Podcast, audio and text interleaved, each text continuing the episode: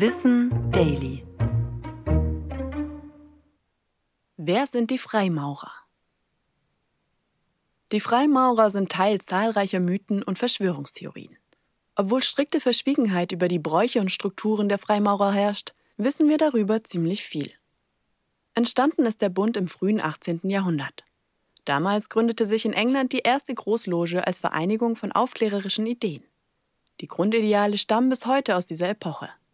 Freiheit, Gleichheit, Brüderlichkeit, Toleranz und Humanität sollen Individuen zu einer höheren Selbsterkenntnis führen. Das geschieht zum Beispiel im geistigen Austausch, philosophischen Diskussionen oder rituellen Meditationen. Die Freimaurer geben außerdem an, Menschen aller sozialer Schichten und Glaubensvorstellungen zu vereinen. Der Begriff Freimaurer geht dabei auf die englische Bezeichnung Freemason zurück welche durch die ersten Zusammenschlüsse von Steinbildhauern und Baumeistern geprägt wurde. Allerdings ist der Name nicht geschützt, sodass sich praktisch jeder und jede Freimaurer nennen kann, ohne dass es einen historischen Bezug gibt. Auch aus diesem Grund gibt es keine genauen Mitgliederzahlen. Verschiedene Quellen schätzen die Freimaurer aber weltweit auf zwei bis fünf Millionen.